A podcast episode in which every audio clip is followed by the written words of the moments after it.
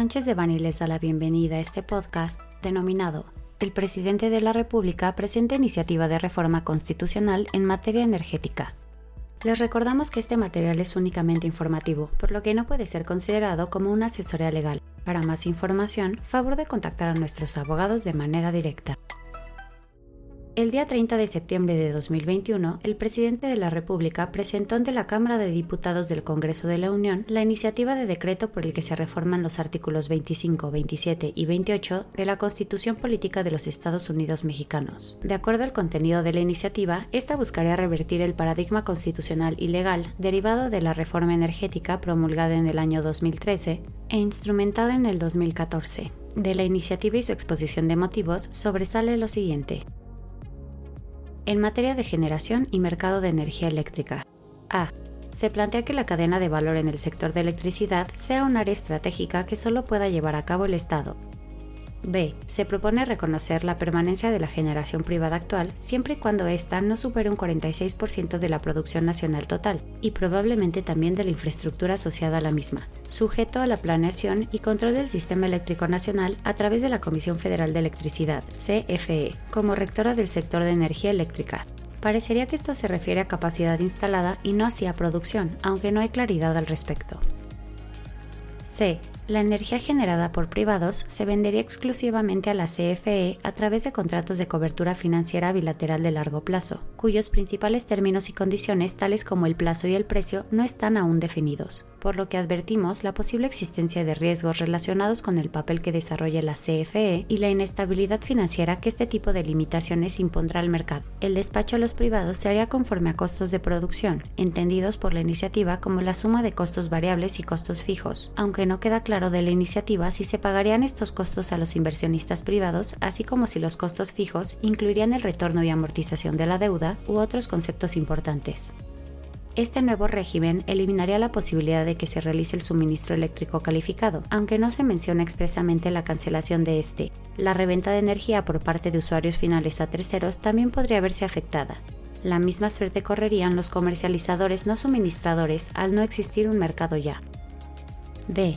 En tanto que se propone que la CFE siempre deberá despachar sus centrales eléctricas, el despacho de generadores privados quedaría limitado al margen no cubierto por la CFE. Además, se ordena que el Centro Nacional de Control de Energía, CENACE, pase a ser parte de la CFE, de tal forma que la CFE será quien se haga cargo del despacho de energía, Recordemos que el CENACE dejaría de ser persona jurídica y regresaría a ser una unidad de la CFE. Esto eliminaría la certidumbre sobre las inversiones en materia de generación efectiva de energía eléctrica, originando posibles afectaciones económicas tanto para proyectos desarrollados conforme a la ley de la industria eléctrica como para los contratos legados existentes. A este respecto, sería necesario elaborar un estudio técnico-económico que defina las repercusiones de un sistema de despacho como el mencionado anteriormente, que además de priorizar a la CFE, podría basarse en pagos calculados mediante la suma de costos fijos más costos variables. Cualquier posible efecto impactaría en los usuarios finales, salvo que se mitigue mediante subsidios, modificaciones artificiales de costos de producción u otras medidas, lo cual no se aclara en la iniciativa, pero que seguramente no será sustentable económicamente a largo plazo. E los certificados de energías limpias CEL serían cancelados y por lo tanto no habría obligaciones de los consumidores para que una porción de la energía eléctrica que consuman provenga de fuentes limpias, eliminando el mecanismo más importante en México para la disminución en la emisión de gases de efecto invernadero a nivel nacional, mecanismo que incluso se contempla en la contribución determinada a nivel nacional en términos del Acuerdo de París, a presentarse a finales de este mes y principios de noviembre en la COP26.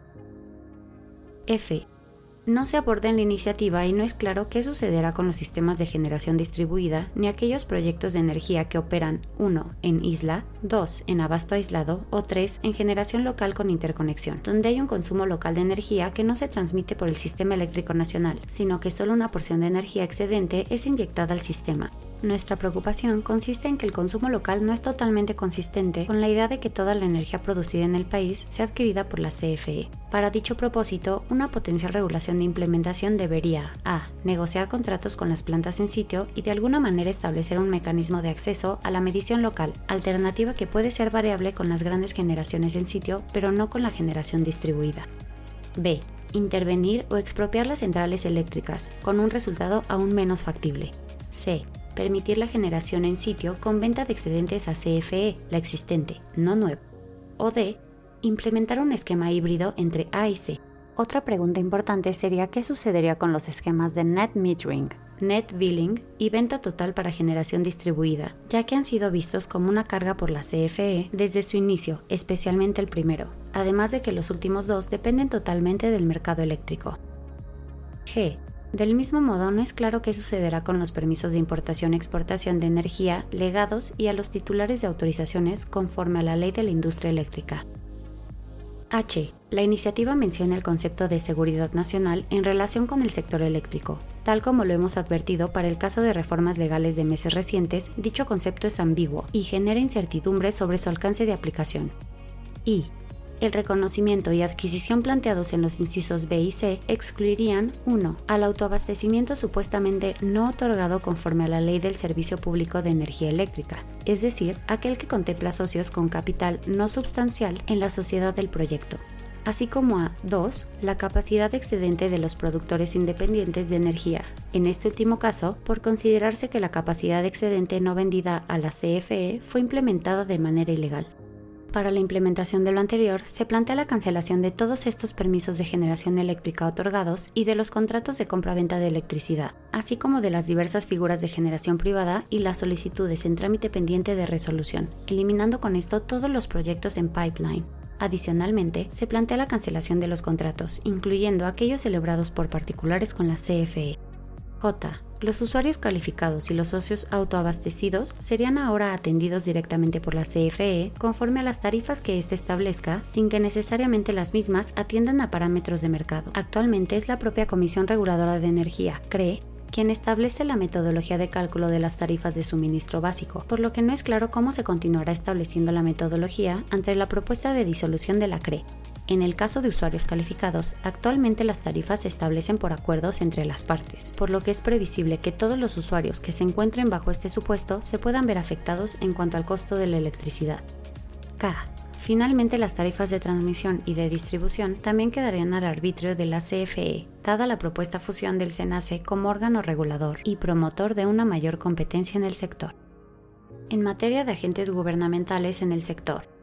A se elimina el régimen de estricta separación legal de la CFE y se cambia su naturaleza para ser un organismo del Estado, otorgando la autonomía en cuanto a sus actividades y administración. Si bien no es claro el alcance de esa autonomía, es una realidad que la iniciativa busca integrar nuevamente un monopolio vertical y horizontal. Además, se ordena supervivencia de algunas filiales de la CFE, tales como CFE Energía, CFE Internacional, CFE Capital y CFE Telecomunicaciones e Internet para Todos, quedando abierta la posibilidad para la creación de nuevas filiales. Sin embargo, dado los cambios en la naturaleza de la propia CFE, no es claro qué naturaleza y o facultades tendrán sus filiales, tanto las supervivientes como las nuevas. B la CFE pasa a ser el organismo estatal encargado de todas las actividades eléctricas, incluyendo no solo la cadena de valor, sino también la planeación, control y despacho del sistema. Por tal motivo, el SENACE se reincorporaría a la CFE y los generadores privados dependerán de nueva cuenta de la CFE para estos temas. C. De la iniciativa deducimos que las formas de contratación de la CFE en el futuro se limitarían a las tradicionales mediante esquemas de obra pública y adquisiciones, abriendo espacio a las licitaciones y sobre todo a adjudicaciones directas que tanto han incrementado con la actual administración del gobierno federal. Esto es coherente con la animadversión de la actual administración frente a las asociaciones público-privadas. D. Por otra parte, se disolverían tanto la CRE como la Comisión Nacional de Hidrocarburos, pasando todas sus facultades regulatorias y de verificación a la Secretaría de Energía, aunque esta última perdería la planeación en la materia, la cual quedaría en manos de la CFE. La iniciativa señala que los derechos laborales de los trabajadores en la Administración Pública Federal no se verán afectados con estos cambios, sin mencionar las afectaciones que podrían sufrir trabajadores del sector privado con motivo de esta eventual reforma, dado el drástico cambio de las condiciones de mercado que la implementación de la iniciativa generaría en nuestro país. E. Sobresale también la eliminación del término empresa productiva, lo cual no solo impactaría en materia de electricidad, sino también en el sector de hidrocarburos, en consideración del papel que tiene Petróleos Mexicanos en este sector. Por lo tanto, se busca eliminar de la CFE y de Pemex el manto de que son empresas productivas que originalmente buscaban su rentabilidad y competitividad en beneficio de los mexicanos. En materia de transición energética, A se establece a la CFE como la encargada de la ejecución de la transición energética y de las actividades necesarias para la misma, pero no se aclara cómo es que la CENER o el propio Estado emitirán políticas de transición energética. No dejamos de advertir que la transición energética también tiene una amplia relación con el sector de hidrocarburos, lo cual está fuera del alcance de la CFE y no se aclara en la iniciativa. Lo que será obvio es que de implementarse la iniciativa, México se retrasará aún más en el cumplimiento de los compromisos domésticos e internacionales en materia de reducción de gases de efecto invernadero, objetivo que muy seguramente pasará a un segundo plano como hasta ahora nos lo ha demostrado la Administración Federal. B. Se establece un área prioritaria del desarrollo de las industrias requeridas para la transición energética, en las que se contemplarían ciencia y propiedad intelectual del estado de tecnologías y equipos críticos, el desarrollo tecnológico nacional, manufactura de bienes de capital, insumos y equipos para usos finales de energía, electromovilidad, sistemas agua-energía para la autosuficiencia alimentaria, iluminación, transformación de minerales estratégicos, industria, comercio, servicios, generación distribuida, almacenamiento de electricidad, entre otros. Este tipo de objetivos demuestran el enorme apetito del gobierno federal por incursionar en y acaparar nuevas áreas para las cuales no tiene experiencia, conocimientos y financiamiento necesarios para lograr realizarlas de manera exitosa y rentable tampoco dejamos de advertir que la transición energética está presente de una u otra forma en prácticamente todas las actividades del país, por lo que la redacción de la iniciativa originará un vacío legal importante que podrá generar restricciones a la participación privada en este rubro, pues la CFE es la encargada de todas estas actividades, lo cual generará incertidumbre a la inversión. C. Asimismo, se menciona que se utilizaría financiamiento nacional como palanca para el desarrollo, el cual de entrada es escaso y más caro si lo comparamos con las tasas de interés de organismos internacionales. Adicionalmente, pareciera que la iniciativa excluye el financiamiento internacional como una fuente más para el acopio de fondos para este tipo de proyectos, el cual es clave para la mitigación del cambio climático, ya que dicho financiamiento también representa la ayuda financiera de las naciones más avanzadas en materia tecnológica para mitigar este grave problema global en materia de litio y minerales estratégicos. La iniciativa propone que litio y otros minerales estratégicos no puedan ser concesionados y que se exploten de manera exclusiva por parte del Estado, es decir, pretende establecer un nuevo monopolio del Estado mexicano que tan desastrosos resultados ha dado en el pasado. Al respecto, se establece que no se verán afectadas aquellas concesiones mineras para la exploración del litio que se encuentran vigentes a la fecha, con la condicionante de encontrarse debidamente avaladas por la Secretaría de Economía, principio de no retroactividad que ya prevé la Constitución Federal desde hace mucho tiempo cambios al marco jurídico secundario. Es evidente que para la debida ejecución de la iniciativa, en caso de ser aprobada por el Congreso Federal, requiere de la modificación de todo el marco legal y regulatorio de la materia, por lo que aquella propone un plazo de 180 días para que el Congreso de la Unión haga las adecuaciones necesarias al marco normativo.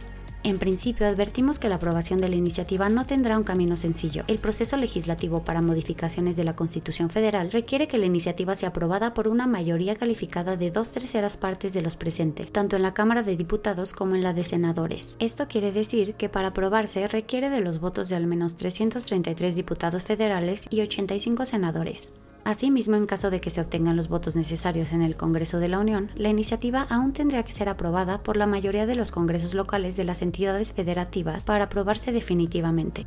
Por otra parte, no dejamos de advertir que una reforma constitucional como la contenida en la iniciativa generará violaciones a diversas leyes vigentes en múltiples materias, tales como competencia económica, medio ambiente y cambio climático, derechos humanos, así a varios tratados internacionales de los que nuestro país es parte, tanto en materia de protección recíproca de las inversiones, en materia de medio ambiente, entre otros. En materia de litigio administrativo y constitucional, en principio, una reforma constitucional como la propuesta en la iniciativa no será impugnable por particulares a través de algún medio de defensa, ni siquiera a través del juicio de amparo indirecto, dada una limitante expresa contenida en el artículo 61 de la Ley de Amparo. Sin embargo, nuestro equipo especializado de litigio administrativo y constitucional, especializado en materia energética, ha diseñado una ruta para que en caso de que la iniciativa sea aprobada y entre en vigor, las empresas y organizaciones de la sociedad civil emprendan de defensa en sede nacional en contra de su contenido. Nuestra asesoría se basa en el análisis de la pertinencia para la tramitación de medios de defensa nacionales e internacionales, por lo que nos ponemos a sus órdenes para asistirlos en relación con las alternativas legales que mejor protejan sus intereses comerciales.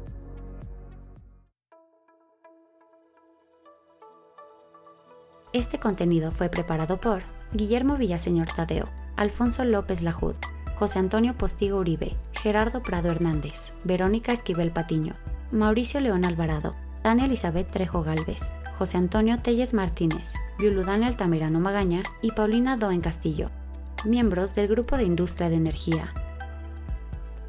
Para cualquier duda o comentario sobre este material, favor de contactarnos directamente o visite nuestra página www.sanchezdevani.com.